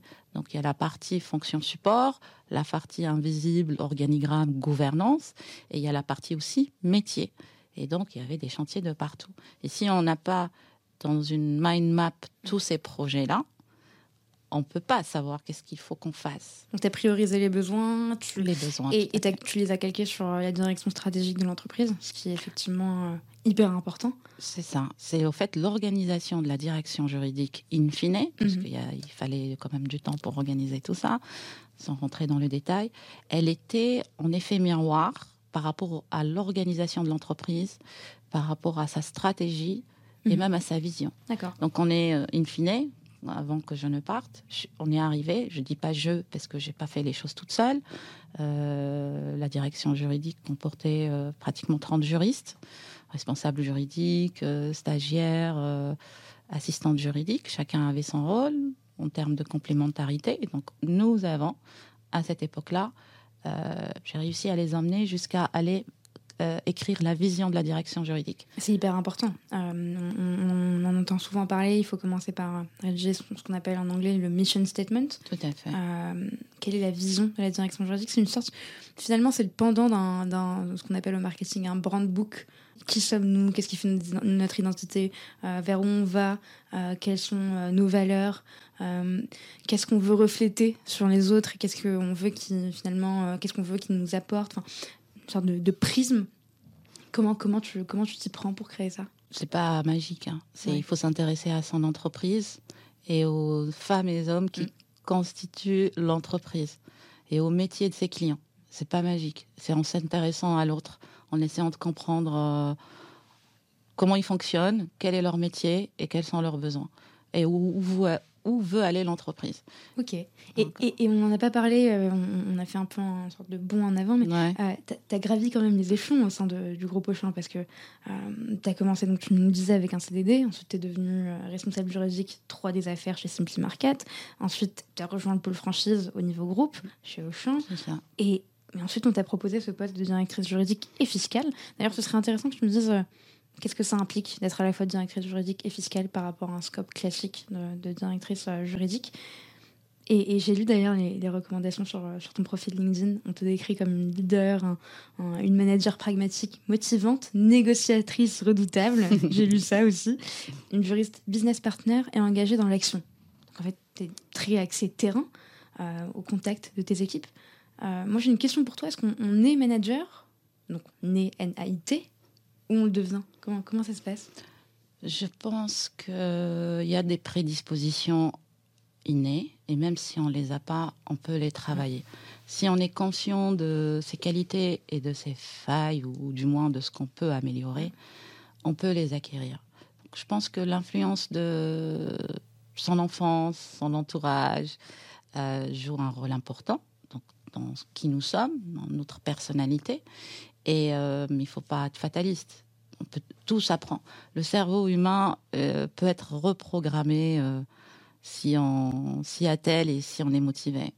D'accord. Et, justement, qu'est-ce que, qu'est-ce que tu donnerais au conseil aux, juristes qui nous écoutent et qui se, posent des questions et qui, voudraient peut-être atteindre un, poste de, manager, que ce soit responsable juridique ou directeur juridique Qu'est-ce qui fait d'un juriste un bon président à ce poste? Je, vais parler humblement de mon expérience euh, pour donner un exemple, ou mhm. du moins comment moi aujourd'hui avec le recul, je me dis comment j'ai réussi. C'est humblement, je pense que c'est pour un juriste, c'est une réussite. En plus, femme d'origine maghrébine. oui. Euh, au fait, c'est, euh, je pense, le point le plus important, et ce que j'ai découvert chez Auchan, que je n'ai pas vu chez Bolloré, parce que c'était une holding, mhm. c'est euh, quand j'ai vu cette euh, euh, dichotomie entre ce que le juriste pense être et ce que l'opérationnel pense du juriste. Et, donc, comme moi, quand je suis arrivée, j'avais remplacé une, une, responsable juridique qui était là. donc, j'ai dû, dans un premier temps, batailler pour rencontrer mes clients internes, pour euh, me présenter à eux et surtout, surtout, créer un lien de confiance mm. avec eux pour leur dire je ne suis pas là pour vous mettre des bâtons dans les roues. Je suis là pour vous aider à accomplir vos missions, pour vous aider à développer le business et, pour sécuriser les intérêts de l'entreprise. Mm. Et euh, donc c'est un travail qui prend du temps parce que la confiance, on la crée pas qu'avec des paroles. Il faut aussi être dans l'action, donc il faut être réactif. Euh, être présent euh, euh, et aller à, la rencontre de l'autre. Et c'est ce que j'ai fait au fait. C'est ça qui, je pense, qui était le point différenciant peut-être entre moi et une autre responsable ou un autre mhm. responsable juridique. C'est que j'étais très proche d'une part, bien entendu, des opérationnels, mais aussi de, des DG, des DAF, euh, je les accompagnais. Tu parlais tout à l'heure de Adepa, euh, mhm. le directeur général d'Adepa de l'époque. Donc, à la période de transformation de l'enseigne, j'étais tout le temps avec lui dans les réunions de négociation à l'extérieur. J'étais plus à l'extérieur. En fait, j'étais tout le temps à l'extérieur. J'étais rarement au bureau. Donc, c'est hyper important en termes de posture parce qu'en fait, tu avais vraiment une posture de, de, de direction juridique omniprésente dans le bon sens du terme. Euh, auprès de la direction générale et des autres départements. Euh, en tant que, encore une fois, ce terme qui est un peu galvaudé, mais en tant que business partner, vous vous, apportiez de la valeur euh, et on le voyait. Ça se voit, ça se voit parce que, et j'incitais aussi les juristes, mon, mon équipe à l'époque, et je l'ai fait jusqu'à jusqu'à la fin de, de, mes fonctions de directrice juridique, c'est de leur dire, vous pouvez aller physiquement vous installer dans les bureaux de vos clients parler avec eux, discuter de tout et de rien, parfois même des sujets euh, qui paraissent futiles au début, mais qui font ressurgir des points juridiques importants. Euh, on fait le lien. Après, il faut avoir aussi cette capacité dans son cerveau à faire les liens entre des événements qui, mhm. de prime abord, n'ont rien à voir l'un avec l'autre. c'est en, s'intéressant à eux que vous allez comprendre quelles sont leurs, problématiques du moment et peut-être que vous allez réussir à, dénouer un, nœud euh, qu'ils n'avaient même pas remarqué. Tout à fait. grâce à vos outils. Tout à fait. Et aussi le fait d'être proche d'eux, on connaît le métier. Donc après, quand il s'agit de négocier un contrat, on connaît le métier, on sait de quoi il s'agit dans la vraie vie. Donc on va être plus souple dans la négociation et, aussi on va réellement euh, sécuriser les, les, intérêts de l'entreprise. Donc au lieu de s'attarder sur euh, euh, par ego sur la rédaction d'une phrase purement juridique euh, qui n'a ni euh, de conséquences financières ni sur quoi que ce soit, juste par ego, on va s'intéresser sur des choses, en tout cas du moins des articles du contrat, qui ont plus d'influence sur le business. C'est ce que nous ont confié pas mal de, de, contract managers, de juristes qu'on a reçus qui nous disent tous, euh, bah, le contrat c'est simplement les règles du jeu. Il faut faire confiance aux personnes qui sont autour de la table, les équipes métiers, et il faut les comprendre. Et, parfois, il y a des clauses sur lesquelles on aurait pu être un peu plus restreint et sur lesquelles il faut un peu lâcher du lest parce qu'il n'y aura pas nécessairement de, conséquences derrière si on connaît le client, si on connaît le co-contractant en tout cas qui, est en face de nous. Est-ce que la pièce de la direction juridique au COMEX était déjà en place quand tu es arrivé ou est-ce que tu as dû aller la chercher? En fait, il y avait déjà, à, ma nomination au poste de directeur juridique, il y avait déjà eu une réorganisation de la gouvernance mhm. et on a intégré déjà la, la direction juridique dans cette instance-là.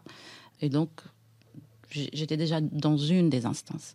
La bataille par la suite, c'était d'intégrer d'autres instances parce que, comme on l'a dit, donc dans tous ces processus de processus de digitalisation d'accompagnement, on a aussi revu toute la gouvernance mhm. de l'entreprise.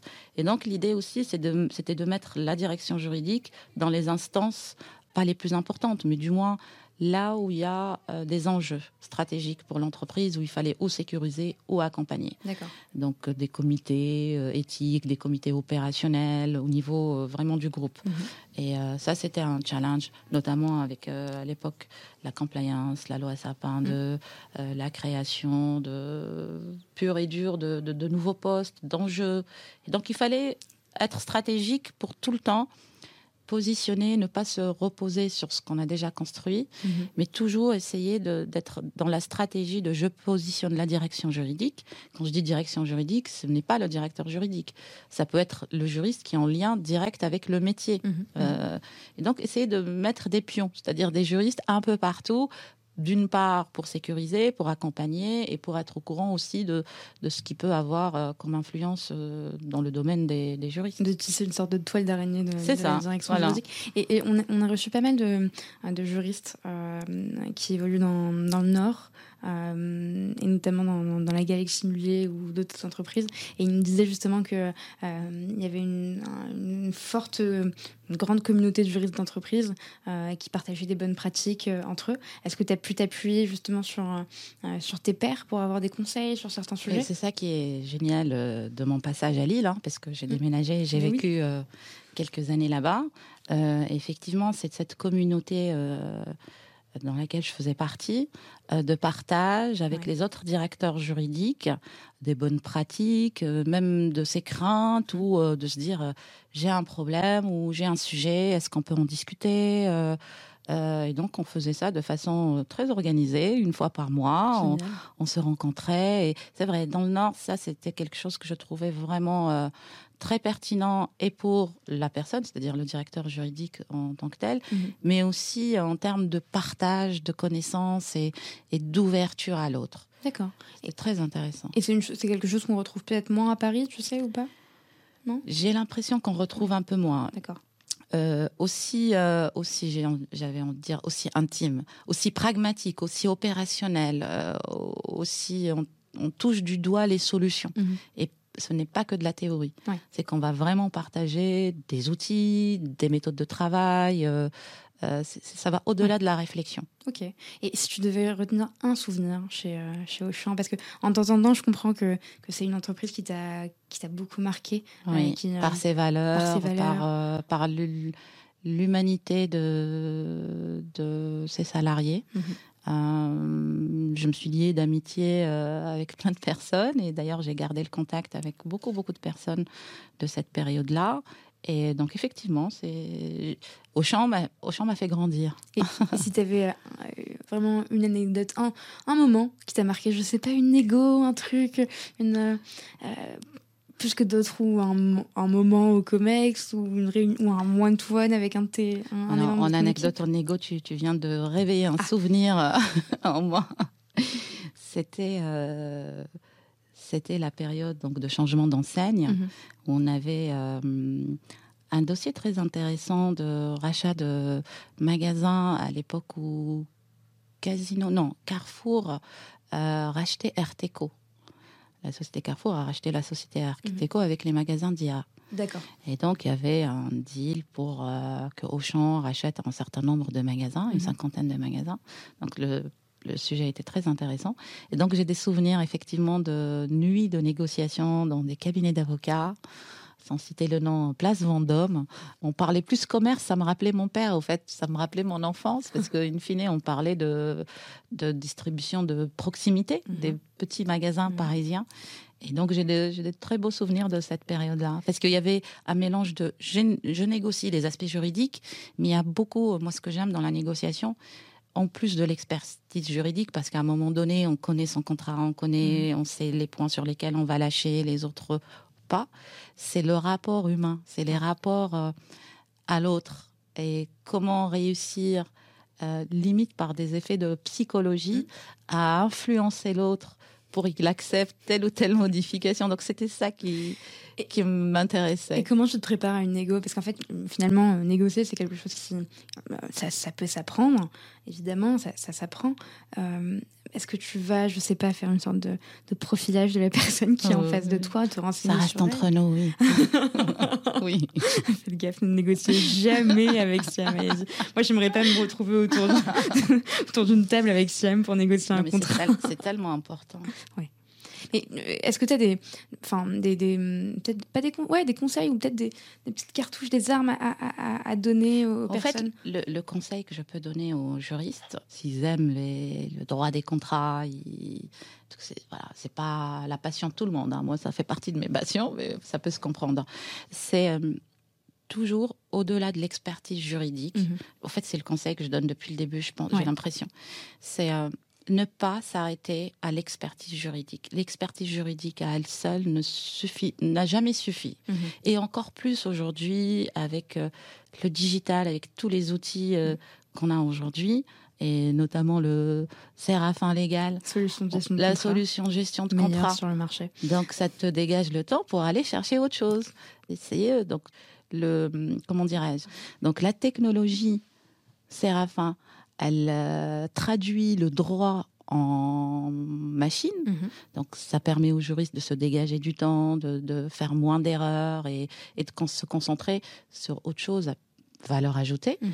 Et la partie humaine, les soft skills, et je pense au legal design, mhm. le legal design, avec la tech, il traduit le droit aux humains. Exactement. Et donc, associer les deux, tech et legal design, bah, le juriste, il devient plus que performant en se connaissant lui-même, en performant dans son, dans son, dans sa fonction mhm. et en apportant cette valeur ajoutée qui va très loin pour son entreprise. Donc c'est plus qu'un business partner. Et c'est vrai que c'est une association qui est pas très euh, pas très présente euh, aujourd'hui tech et legal design et, euh, je pense que vous, on, prévoit quand même pas mal de pas mal de choses entre entre Séraphin et, et Jurida et, et, et, ça va être super intéressant. Et, c'est vrai que en fait, comme tu le disais l'algorithme finalement permet d'automatiser euh, des tâches qui sont ultra chronophages. Il y a un chiffre qui dit que 98% euh, du processus contractuel, euh, c'est uniquement de la, des aspects chronophages administratifs, enfin très très très très long et qui apportent aucune valeur ajoutée. Même, ça n'apporte même pas de la valeur ajoutée au juriste parce qu'il connaît son contrat, il le maîtrise. donc, d'où l'importance de se et puis, de... Et le plus important derrière pour le, pour le juriste d'entreprise, c'est de préparer ce qu'il y a au-delà de la rédaction du, contrat et l'échange qu'il va avoir avec son co-contractant, avec son opérationnel en interne. C'est exactement effectivement ce que, ce que, ce que tu disais. Je, je reprends juste tes, tes, mots parce que tu l'as très très bien expliqué. euh, Est-ce que tu peux revenir peut-être et m'expliquer quelle est la différence entre une direction juridique entre guillemets classique et une direction juridique et fiscale? Qu'est-ce que ça implique? Au fait, euh, j'avais envie de dire rien. ok. ça plairait pas aux fiscalistes. Ah. Euh, au fait, le, ça dépend de l'organisation de l'entreprise mhm. euh, et ça dépend de de ses aspirations. D'accord. en l'occurrence, là où j'étais, l'idée était de lier le fiscal au juridique mhm. pour créer aussi un pont d'échange entre la finance et le juridique. D'accord. Et c'est vrai que ça a donné ses fruits parce que moi-même, moi, je, ne suis pas fiscaliste du tout. Donc, il y mhm. avait une personne qui, un juriste, un responsable, qui s'occupait de ces questions-là. Personnellement, j'ai beaucoup appris à son, contact. Pas grand-chose parce que j'aime pas les chiffres, mais euh, in fine, dans les projets, mhm. il y avait cette euh, complémentarité entre juridique, finance, fiscale. On n'oubliait pas ces questions, parce que nous, les juristes qui n'avons pas fait d'études, on n'est pas fiscaliste, mhm. parfois dans les contrats, c'est des sujets qu'on n'aborde pas, ou on met de côté, ou on laisse à la direction financière. Or, je me suis rendu compte que la fiscalité, proprement dit, comment on la met en œuvre, comment euh, on l'optimise, n'a rien à voir avec une direction financière ou avec la comptabilité. C'est-à-dire qu'elle est main dans la main avec la direction juridique et elle permet d'apporter quelque chose en plus à la direction juridique, c'est ça? À, la direction juridique, à la direction financière et à l'entreprise, parce qu'il y a des moyens d'optimisation. Donc quand tu négocies ton contrat et tu n'es pas du tout fiscaliste, tu ramènes un fiscaliste, il va avoir une lecture complètement différente de ton contrat. Ok, génial. Et, et, donc ça prouve encore une fois qu'on peut être directrice juridique et fiscale sans avoir fait de la fiscalité avant, qu'il ne faut pas se, se dire. Parce qu'on on, on, voit souvent, euh, on entend souvent des personnes qui disent, euh, euh, bah, face à un poste qui est par exemple directrice juridique et fiscale, bah, moi je, suis uniquement juriste, je ne vais pas aller me projeter sur ce poste parce que je pense que je ne vais jamais y arriver. Au fait, il faut surtout pas, en tout cas, je dis il faut pas. Je pense que c'est une réflexion complètement erronée. Ça fait partie du management et du leadership mhm. aussi un bon directeur juridique ne sait pas tout. Le directeur juridique qui sait tout, ça m'étonnerait qu'il soit très bon. Au fait, l'idée, c'est euh, si on a l'opportunité et la chance d'avoir une équipe, mhm. c'est plutôt aller euh, s'entourer des bonnes personnes qui ont la maîtrise technique. Parce qu'on ne peut pas maîtriser tous les sujets en droit. Et même si on a une vision globale en droit des affaires, quand il s'agit d'aller euh, au fond des dossiers et traiter des sujets très techniques, par exemple en droit immobilier, mhm. euh, le directeur juridique a besoin d'un allié. Et donc, on peut être directeur juridique sans maîtriser toutes les matières. L'idée, c'est d'avoir cette ouverture d'esprit pour s'entourer de bonnes personnes et les laisser grandir, les aider et aussi en profiter pour apprendre d'eux. Et c'est ce que tu as, c'est ce que fait chez, euh, chez Auchan. Et, et ensuite, tu t'es lancé dans le vide. Un vide maîtrisé. un vide totalement maîtrisé, brillamment maîtrisé. Euh, moi, c'est la partie qui me fascine et m'intéresse le plus euh, dans, ton parcours, vraiment. Euh, c'est ce risque que tu as décidé de prendre en 2019 et que tu continues à prendre aujourd'hui en tant que chef d'entreprise. Tu étais encore une fois à la tête d'Auchan, 26 personnes, une trentaine de personnes avec un périmètre, on le disait, juridique, fiscal, un niveau de vie confortable, j'imagine. Euh, de par ton, ton, salaire, ton niveau de salaire, et des possibilités de, de progression qui ah se présentaient à toi. Mm. et, ça, j'en doute pas. Comment on, comment on se décide euh, Je sais que, enfin, j'imagine que ça se joue pas un matin en claquant des doigts, mais comment on se décide à, quitter son poste de directrice juridique pour se lancer dans, dans l'océan euh, de l'entrepreneuriat? Au fait, je, pense que ça s'est fait de la même façon que quand j'ai décidé mm. Euh, d'aller à Alger pour euh, faire le CAPA. Euh, ça s'est décidé de la même façon quand j'ai décidé de quitter Alger pour venir à Paris. C'est le même cheminement, en fait, je pense. tout simplement parce que j'ai eu cette chance inouïe de partir d'une feuille blanche pour co-créer une direction juridique dans le cadre d'une transformation digitale euh, d'une entreprise comme Auchan.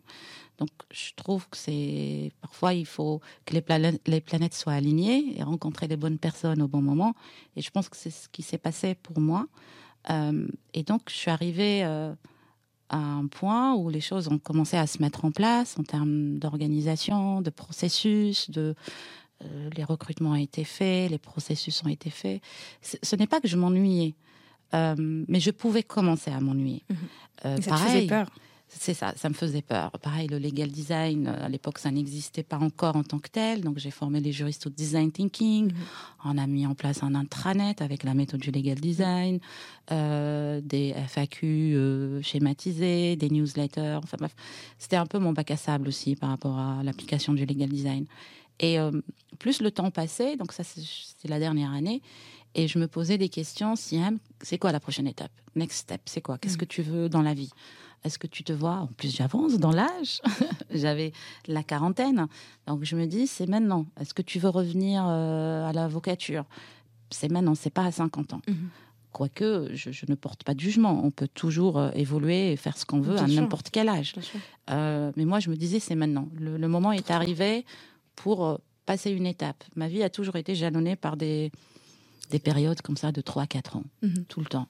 Donc je me dis, j'ai fait le calcul, ah oui, c'est le moment. C'est la fin du mandat. c'est ça, c'est la fin du mandat. Et par la suite, il y a des événements extérieurs. C'est comme un alignement des planètes. Donc il y a ces réflexions-là. Il y a le fait aussi qu'il y a eu un changement de gouvernance dans l'entreprise qui ne me convenait pas. En même mhm. temps, tout ça. Hein. Mhm. Euh, pareil, les valeurs, euh, mes aspirations, comment je voyais les choses évoluer. Ma découverte aussi que ça bouge au mhm. niveau euh, nouvelles technologies, que ça bougeait vraiment sur le marché, qu'il y avait quelque chose qui était en train de de, de, de, de naître dans l'écosystème des legal tech. Et je voulais en faire partie. Tu connaissais déjà cet écosystème? Tu avais déjà commencé? Un peu de loin. J'observais, parce que d'ailleurs, j'ai digitalisé un certain nombre de fonctions, de, choses dans l'entreprise. Mais de loin, de, je voyais qu'il y avait une effervescence. Et je sentais aussi, euh, via la transformation digitale d'Auchan, que ça allait, ça allait toucher d'autres métiers de service et aussi euh, les métiers du droit, des professionnels du droit. Donc tu le connaissais en tant que, cliente euh, et non pas en tant qu'actrice forcément. Euh, tu te souviens du, jour euh, où tu as annoncé la nouvelle à ton équipe et à ta hiérarchie? Comment ils ont réagi? Stupéfaction? Oui, bah oui. Parce que en rien ne laissait présager ça. Tout allait très bien. comme tu disais J'étais dans dans la direction des ressources humaines. En fait, mon, mon, parcours professionnel était un peu tracé, comme si c'était mon papa qui me disait après cette étape tu vas faire ceci, cela. Donc tout était tracé. Je savais le poste que j'allais occuper euh, l'étape d'après. Euh, me donner même le choix de choisir si je voulais partir euh, à l'étranger, en expat. Donc tout allait très bien. Et mais non, il me manquait, il manquait quelque chose. Et comme je te disais, les planètes se sont alignées avec plein d'événements qui ont fait que, à, un moment donné, je n'avais plus aucun doute et je n'avais pas peur de prendre ce risque. Est-ce qu'on est t'a prise pour une dingue? Complètement. Ouais. la famille, les amis, euh, oui, oui, oui. Qu'est-ce que tu fais? Qu'est-ce que tu fais? Tu es en train de, tout de tout exploser. C'est le terme qu'on m'a dit. Tu es en train de tout exploser. Euh, qu'est-ce qui t'arrive quoi? Va voir un médecin. Et qu'est-ce que tu as répondu à ça? Euh, au fait, ces personnes-là, ils savent pas ce qui se passe en moi, mes réflexions, ils savent pas ce que j'écris, ce que je fais. Donc je les comprends, je ne les juge pas, je leur dis oui, vous avez peut-être raison ou tu as raison. Et, et je je perdais pas mon énergie à expliquer. Mmh. Quand les choses sont claires pour moi et je sais où je veux aller, tout tout roule. Tu te mets des œillères et tu T'arrêtes d'écouter les gens. Mais si je les écoute, je, je prends en compte, parce que c'est important d'écouter les avis des uns et des autres. Mais ça ne t'affecte pas. Ça ne, voilà, ça, ça, ne me, ça ne me crée pas de peur. Parce qu'une fois que ma décision est prise, je trace. Ça, c'est compliqué au départ, je pense, j'imagine, de, de, prendre de la distance par rapport à ce qu'on peut penser, ce que peuvent penser les autres et de ce que peuvent dire les autres de s'en détacher On apprend avec le, j'allais dire la pratique, l'expérience. on apprend à s'en détacher parce que on se rend compte finalement quand on est euh, dos au mur, il y a que nous. Voilà, il n'y a pas grand monde et on se rend compte aussi. On revient un peu sur son passé. On dit à ce moment-là, on m'a dit non et je l'ai fait, et ça a marché. À ce moment-là, on m'a dit non, je l'ai fait et ça a marché voilà, je vais encore jouer cette fois-ci pour voir si ça marche. Et euh, bon, je, rigole un peu, mais on n'est pas loin de la vérité. Mais c'est totalement ça. Si ça arrivé une fois, enfin, si j'ai mobilisé toutes ces ressources une fois, euh, ça veut dire que les autres, les autres fois, ça pourra marcher. Et, je vais, en tout cas, je vais tout faire pour que ça fonctionne. Et puis même si ça fonctionne pas, c'est ça. Qu'est-ce qui va m'arriver? Exactement, Salma. C'est exactement la question euh, la première question qu'il faut se poser quand on souhaite se lancer dans n'importe quel projet d'ailleurs, mm. pas que entrepreneurial, c'est de se dire mais finalement, et si ça marche pas, il bah, n'y a pas mort d'homme. Euh, c'est pas grave, je reviendrai en tant que directeur juridique. On veut pas de moi, bah, c'est pas grave, je recommence, juriste. Et ça a marché, et ça a marché parce qu'en l'espace de trois ans, tu as réussi à placer. Euh, on prononce juridaille Ouais, juridaille. Les deux. Les deux. J'aime bien Juridaille. T'aimes bien Juridaille Moi aussi, j'aime bien Juridaille. Et ça a marché puisque en l'espace de trois ans, tu as réussi à placer Juridaille sur la carte du legal design, d'abord toute seule, puis aujourd'hui avec une équipe à tes côtés, euh, et des références prestigieuses parmi tes clients. Bravo, tu as Métro, Yves Rocher, euh, le département des divines, Santec Numérique ou encore Philippe Maurice qui t'ont déjà fait confiance, ce qui est énorme, bravo. Euh, j'imagine, ouais, et, et, ça, ça, doit être souligné, mais j'imagine qu'on t'a posé cette question 36 000 fois sur différentes interventions. Laquelle? Qu'est-ce que le legal design? À quel besoin répond le legal design? Et moi, je fais évoluer aussi ma définition avec le temps. Bah, comme une comédienne au théâtre, euh, chaque, euh, chaque représentation n'est pas la même. C'est ça. Euh, au fait, ce qui est important pour comprendre le legal design, c'est un peu ce qu'on se dit depuis tout à l'heure. C'est avant tout un état d'esprit du juriste. Mhm. Comment j'arrive à me détacher de mon expertise juridique pour aller comprendre les problématiques de mes clients, mhm vraiment les comprendre pour leur apporter des réponses juridiques opérationnelles claires. Claires dans le langage et claires aussi dans la structuration. Donc je vais pas te parler de schéma et tout ça parce que c'est pas ça le legal design. Euh, L'infographie c'est pas ça le legal design. Le legal design c'est une méthode avec laquelle si les juristes la comprennent et l'appliquent tous les jours, c'est mhm. comme faire du vélo. Hein, euh, et ça les aide à développer un certain nombre de soft skills dont on parlait depuis le début, qui vont les aider, pas uniquement pour rendre le droit accessible, ils vont les aider en tant que personne, en tant que juriste, pour évoluer, pour euh, changer de poste, pour mieux se connaître, connaître son client, euh, donc voilà, le legal design, c'est tout ça. Et il y a une marge de progression énorme euh, pour chaque personne qui le pratique. Toi, tu, donc tu t'accompagnes tes clients. Euh, j'imagine que tu, tu, les accompagnes dans le cadre de, la création de, de, formats de, de, contenu également. et tu les accompagnes, j'imagine aussi pour les former à, cette pratique, à cette méthodologie. Et j'imagine que tu dois voir leur progression de, jour en jour, de semaine en semaine. Euh, est-ce que tu pourrais peut-être un peu plus rentrer dans les détails et nous dire quels sont les, usages aujourd'hui du legal design en direction juridique euh, Chez tes clients, par, exemple, dans la limite du possible, euh, je sais pas, chez Maestro, Yves Rocher, comment ça se passe? Au fait, c'est ce qui est génial et c'est pour ça que j'adore ce que je fais et je n'ai aucun regret, bien au contraire. D'une part, parce que euh, je vais répondre à ta question dans un second temps. C'est que je vois euh, des applications qui n'ont rien à voir avec la direction juridique en tant que telle. Euh, on ne peut pas en dire plus, notamment ce qu'on développe avec Séraphin mhm. en termes de tech, legal tech, tech, technologie et legal design. Mhm. Et l'association des deux, tout ce que ça peut apporter aux juristes. Après, les applications du legal design, ça change d'une entreprise à l'autre. Euh, les projets sont tellement à chaque fois différents. C'est ça qui me nourrit aussi. C'est pas du tout redondant. Ça peut concerner des processus. Mhm. Euh, ça peut concerner des contrats. Ça peut euh, concerner un, un, module de formation. Ça peut concerner des pratiques dans la compliance. Des, en ce moment, par exemple, on travaille sur des projets de conditions générales d'achat B2B. Euh, mhm. Et euh, donc, on a monté l'équipe projet euh, avec des opérationnels dans un domaine qui n'est pas loin de la distribution, mais que je ne connais pas.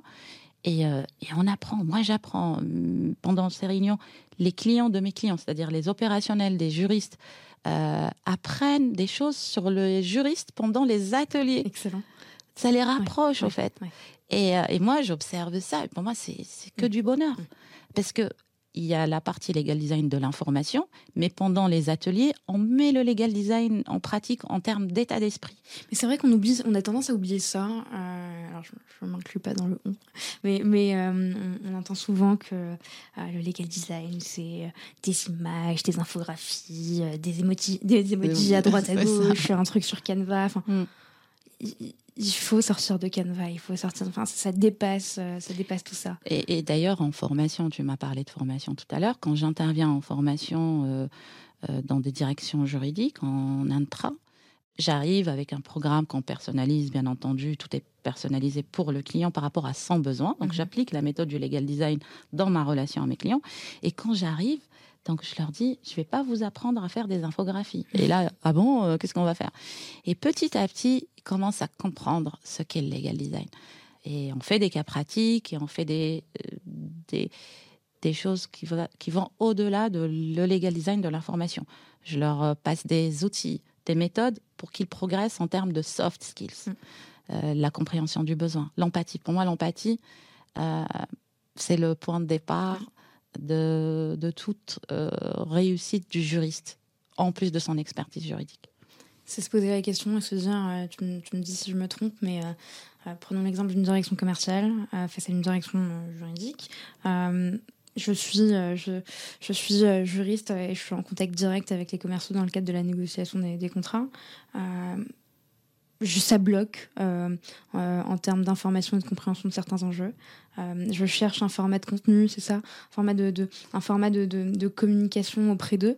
Et ben en fait, ce que je vais faire, c'est que je vais aller voir quelles sont leurs manières de consommer des contenus. En fait, je vais, euh, c'est horrible, mais je vais aller les stalker, je vais aller ah comprendre qui ils sont, me mettre à leur place, euh, les écouter parler, écouter euh, peut-être je sais rien, les podcasts qu'ils écoutent, la manière dont ils s'expriment. Oui, c'est ça. C'est ça. Et, et, et, et, finalement, on a l'impression que, que, que, que, le legal design, c'est aussi euh, complexe euh, en termes d'outils, en termes de...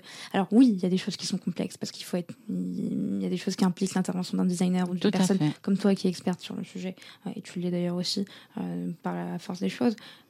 Mais c'est aussi des, des, choses très simples à, à, mobiliser. Mm. Et, et, et, je pense que il faudrait aussi ouvrir un peu les, les, les yeux. Tout à fait. Euh, je, partage complètement. On peut avoir une image, c'est complexe, je vais jamais y arriver, parce que ça fait partie de euh, comment dire. Je veux pas sortir de ma zone de confort. Mhm. Euh, je, je, suis juriste, donc forcément, je ne suis pas créatif. en fait, on part d'une posture où je ne vais pas réussir où je ne sais faire que le droit. Mm. Et on se crée des blocages nous-mêmes, alors que les blocages, ils sont uniquement dans notre tête. Mm. Et une fois qu'on a compris ça, tout commence à se déverrouiller. Et le, la méthode du legal design aide au fait les juristes à déverrouiller tout leur potentiel et à aussi euh, faire évoluer des compétences extra-juridiques mhm. qu'ils ont en eux et dont ils ils n'ont pas connaissance. Et, et, ça améliore tellement la relation à l'autre, c'est-à-dire à leurs clients, qu'ils vont, ils y prennent goût et, ils s'améliorent, ils s'améliorent. Et notamment avec euh, l'automatisation, en tout cas le digital, dans les prochaines années, euh, dans les études, on sait que la majorité des directions juridiques vont être euh, au moins outillées avec une partie euh, de leur comment dire de leur offre de service mmh. sera automatisée. Mmh. Et donc la place du juriste demain, elle sera maintenue aussi parce que on sait que le juriste n'est pas qu'un expert juridique qu'on peut remplacer par une machine. Il a autre chose. Il a d'autres expertises qu'on ne peut pas remplacer par la machine. La machine, elle est là pour aider le juriste, pas pour le remplacer. Est-ce qu'on t'a déjà posé la question, est-ce qu'on t'a déjà dit? Quel est le retour sur investissement du legal design? Il n'y en a aucun. Euh, on ne peut pas le mesurer, on ne peut pas le chiffrer. Moi, j'ai en tête énormément de manières de, le mesurer. Mais est-ce qu'on t'a déjà posé cette question face à un, un client, un prospect qui te demande de l'aide en disant comment je prouve à ma direction juridique que je peux avoir un retour sur investissement et comment je le prouve avec des chiffres? Oui, euh, c'est une question pas récurrente encore parce qu'on n'est pas arrivé à un stade d'évolution, d'application du legal design. Mhm. Pour qu'on se pose ce genre de questions, effectivement, j'ai des directions juridiques qui me demandent comment je peux les aider pour aller convaincre leur DG ou leur DAF. Mhm. Et donc, quel est le retour sur investissement euh, qu'on peut tirer du legal design Donc, moi, je leur réponds par rapport à mon expérience et avec mes clients et de mon expérience passée, mhm. euh, ne serait-ce qu'en termes de temps à gagner euh, sur des questions chronophages mhm. euh, qui sont. Je, leur donne un ou deux exemples concrets, au fait. Des questions récurrentes des opérationnels sur lesquelles le juriste il passe beaucoup de temps à expliquer, réexpliquer, renvoyer des documents, et on a l'impression que l'opérationnel ne comprend rien et que c'est le juriste qui a très bien fait son travail. Et donc leur dire juste débloquer ça les sujets les plus récurrents, chronophages, les transformer en un échange fluide avec un langage clair, avec des schémas euh, où vous allez plus loin dans la compréhension du besoin de vos clients, vous le testez, vous n'allez plus entendre parler d'eux. Et donc, vous transformez ça en temps gagné. Et qui dit temps dit argent. C'est du jour homme euh, qui, C'est ça, qui est du jour homme dégagé. C'est ça, ou rendu, Au rendu, rendu économique. Voilà, tout à fait. Exactement. Et, et, euh, et ce serait intéressant, je pense que je- si ça t'intéresse, on, on mettra en, en description d'épisode, euh, on s'engage sur plein de choses, mais on mettra quelques indications sur les manières dont on peut euh, mettre en avant le retour sur investissement. Par exemple, le jour homme, le temps passé, on, on en mettra d'autres. Voilà, il y a un autre qui vient en tête par rapport à un autre client. Euh, on, a légalisé ses contrats, Mhm. donc B2B aussi. Et euh, parce qu'ils avaient fait évoluer euh, toute la partie conditions financières et ils appréhendaient que les signatures ne se fassent pas. Et au fait, quand on, comme on a légalisé les contrats et surtout toute la partie évolution des conditions financières pour que le, le client en face comprend sur quoi il s'engage, bah, ils ont signé euh, dans un temps record euh, tous leurs contrats qui font leur chiffre d'affaires. Et, et là, on peut clairement dire que euh, bah, la direction juridique a apporté sa patte dans la conversion du, du client. Euh, Complètement. et surtout face à un changement de conditions financières. C'est- Complètement. C'est clair. Ok, très bien. Euh, Qu'est-ce qui te rend le plus, le plus fier aujourd'hui, Thiam, après, après tout ce chemin parcouru, euh, entre ton dernier jour au 40 Avenue de Fleurs jusqu'à Flandre, pardon, jusqu'à aujourd'hui euh, dans, dans ce studio? Euh, ce qui me rend le plus fier, euh, j'ai du mal avec ces questions un peu trop personnelles. Euh, euh, en fait, je suis fière euh, d'être moi-même dans ma relation euh, avec les, les gens. D'accord. Que ce soit avant, c'était dans la sphère privée, ça c'est sûr, Mhm. mais de plus en plus dans la sphère professionnelle aussi. C'est-à-dire? Je suis moi, on m'accepte telle que je suis avec mes valeurs et aujourd'hui j'ai eu la chance de aussi de choisir avec qui je souhaite travailler. Et ça, euh, je, je suis fière de ça aujourd'hui. Euh, Je, je te confirme que c'est pas très compliqué de t'accepter comme tu es. C'est un plaisir de travailler avec toi. Et je le redis, j'ai travaillé avec Siam dans le cadre d'un- événement qu'on avait organisé euh, dans, dans le cadre des, des transformations du droit. Oui, Et, euh, et j'ai adoré la manière de travailler avec toi. C'était hyper fluide, hyper simple. C'était un plaisir, c'est génial. Et on pouvait toujours compter sur toi pour avoir des, des petits conseils, en tout cas un peu, un peu d'aide. Donc c'est top. Pourquoi tu cours, Siam Pourquoi je, je ne cours pas du tout, en fait? Tu fais pas de footing? Pourquoi tu cours? Euh, Bonne question. Tu t'y attendais pas à cette question. hein. Je t'ai rajouté la dernière minute. Euh, je, je ne pense pas courir. Je, je pense plutôt que j'évolue. C'est, je ne cours pas, j'évolue. C'est une évolution. D'accord. Euh, une, une évolution qui va au-delà de- des aspects professionnels. C'est, euh, j'apprends des choses sur moi, je, j'apprends des choses sur la vie, euh, en général, l'univers, euh, le rapport à l'autre. J'évolue plutôt. Pourquoi j'évolue? Pour être meilleur chaque jour. Pour moi et pour mon entourage, ma famille. Voilà. Je tends vers la sagesse. Tu- non, mais, mais non, non, mais je t'écoute, je t'écoute et de, de, de- justement te, te- te répondre et de trouver un rebond que je ne trouve pas et, et- et c'est pas grave et on peut pas toujours en trouver un. Mais, euh, mais effectivement, tu, tu ne cours pas, tu évolues. Euh, et c'est un tout en fait. Tu, tu, tu, tu impliques à la fois le côté personnel et, et professionnel. Euh, et tu as un objectif, j'imagine, qui n'est pas défini, mais tu as une, en tout cas, un- tu tends vers un, un- un point et, et, et c'est pas une ligne droite, mais tu, voilà, tu, zigzagues bra- bravo Selma, c'est exactement ça. C'est ne pas avoir un objectif fixe, visualiser une intention, où est-ce que je veux aller à Mhm. peu près. Mhm. Et si j'arrive pas à ce point-là directement, il y aura toujours un chemin pour euh, y pour y arriver. arriver. Voilà. Ok. Euh, quels sont les challenges et les objectifs que tu voudrais réaliser, qu'on pourrait te souhaiter pour la suite de ta carrière, Siam? Euh, à court terme, on va dire déjà partenariat avec Séraphin euh, pour le beau projet qu'on a avec. euh, bon, j'en dis pas plus. Et on est très content. L'alliance euh, tech et legal design, et aussi la sortie prochaine de l'outil Love Designer Et oui, euh, qu'on développe maintenant depuis plus de deux ans. Donc là, on est sur la, la dernière ligne droite et j'ai hâte. et ça c'est incroyable ça parce que personne n'a eu le courage de le faire, sauf Je toi. m'attends à des critiques. hein.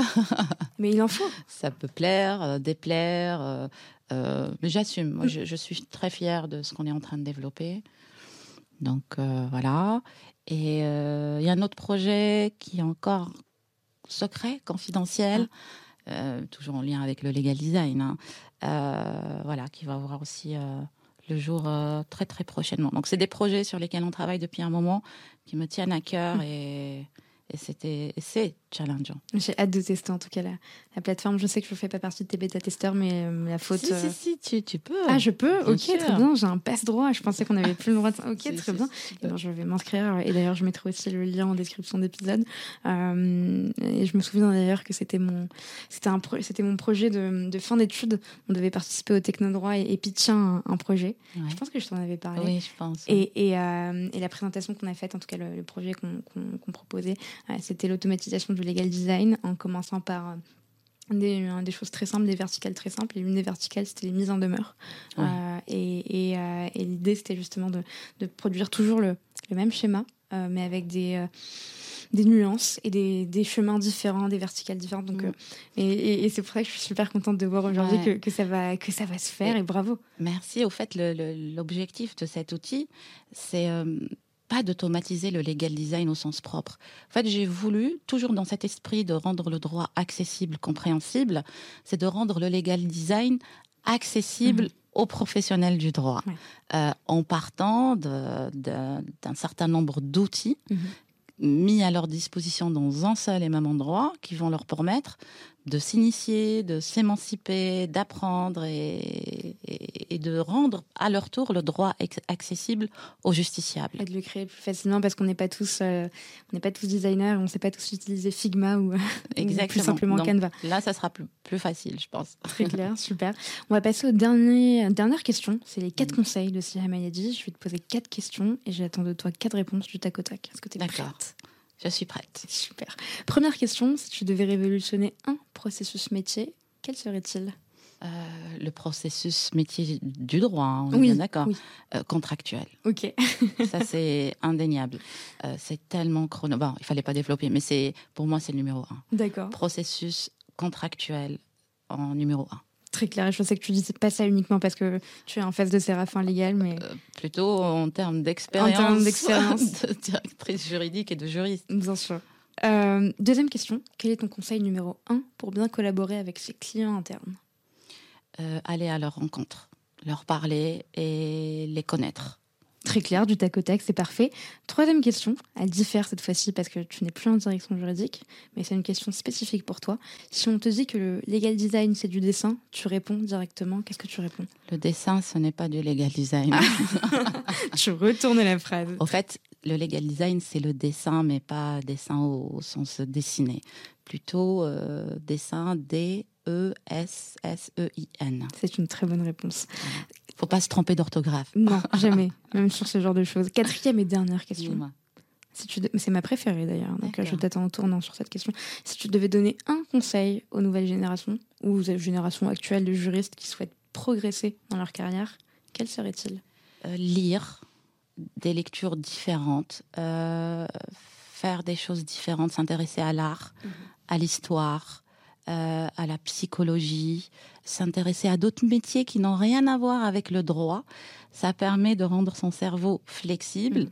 d'être créatif et de créer des connexions entre des événements qui n'ont rien à voir les uns avec les autres et ça donne juste des choses magiques. Et ça enrichit énormément. Un grand merci. Euh, c'est toujours euh, toujours un peu plus un peu plus enfin toujours différent de d'enregistrer un podcast avec une personne qu'on connaît et surtout qu'on apprécie. Euh, donc évidemment j'étais un peu impressionnée même si on se connaît déjà parce que tu as un parcours qui euh, qui, est vraiment incroyable et j'espère que, que tu auras encore beaucoup de réussite pour, euh, pour la suite. Merci Selma. Euh, et, et, je suis sûre que la plateforme va cartonner. et en tout cas, on je croise les doigts. Je, doute pas. Je touche du bois, on croise les doigts et allez tous vous inscrire pour devenir méthode-testeur. C'est ça? Merci Selma. C'était un plaisir de partager ce moment avec toi. Et merci à vos écouteurs, comment on dit À vos auditeurs, ouais. Vos ou personnes qui nous écoutent. ou personnes, c'est des personnes, euh, c'est des juristes, ou, pas d'ailleurs. on ne sait pas, mais merci. C'est un plaisir en tout cas. Merci beaucoup, Siam. Bonne journée. Salma. Au revoir. Merci d'avoir écouté cet épisode jusqu'au bout. N'hésitez surtout pas à le partager autour de vous, ou encore comme moi, à inciter vos collègues à s'abonner au podcast. Si l'épisode vous a plu, laissez-nous 5 étoiles ou un commentaire, ça nous fait toujours extrêmement plaisir de lire vos retours. Enfin, si vous souhaitez découvrir comment Séraphin Légal révolutionne le secteur du contract management grâce aux nouvelles technologies, rendez-vous sur séraphin.légal, section Demandez une démo. Merci encore et à très vite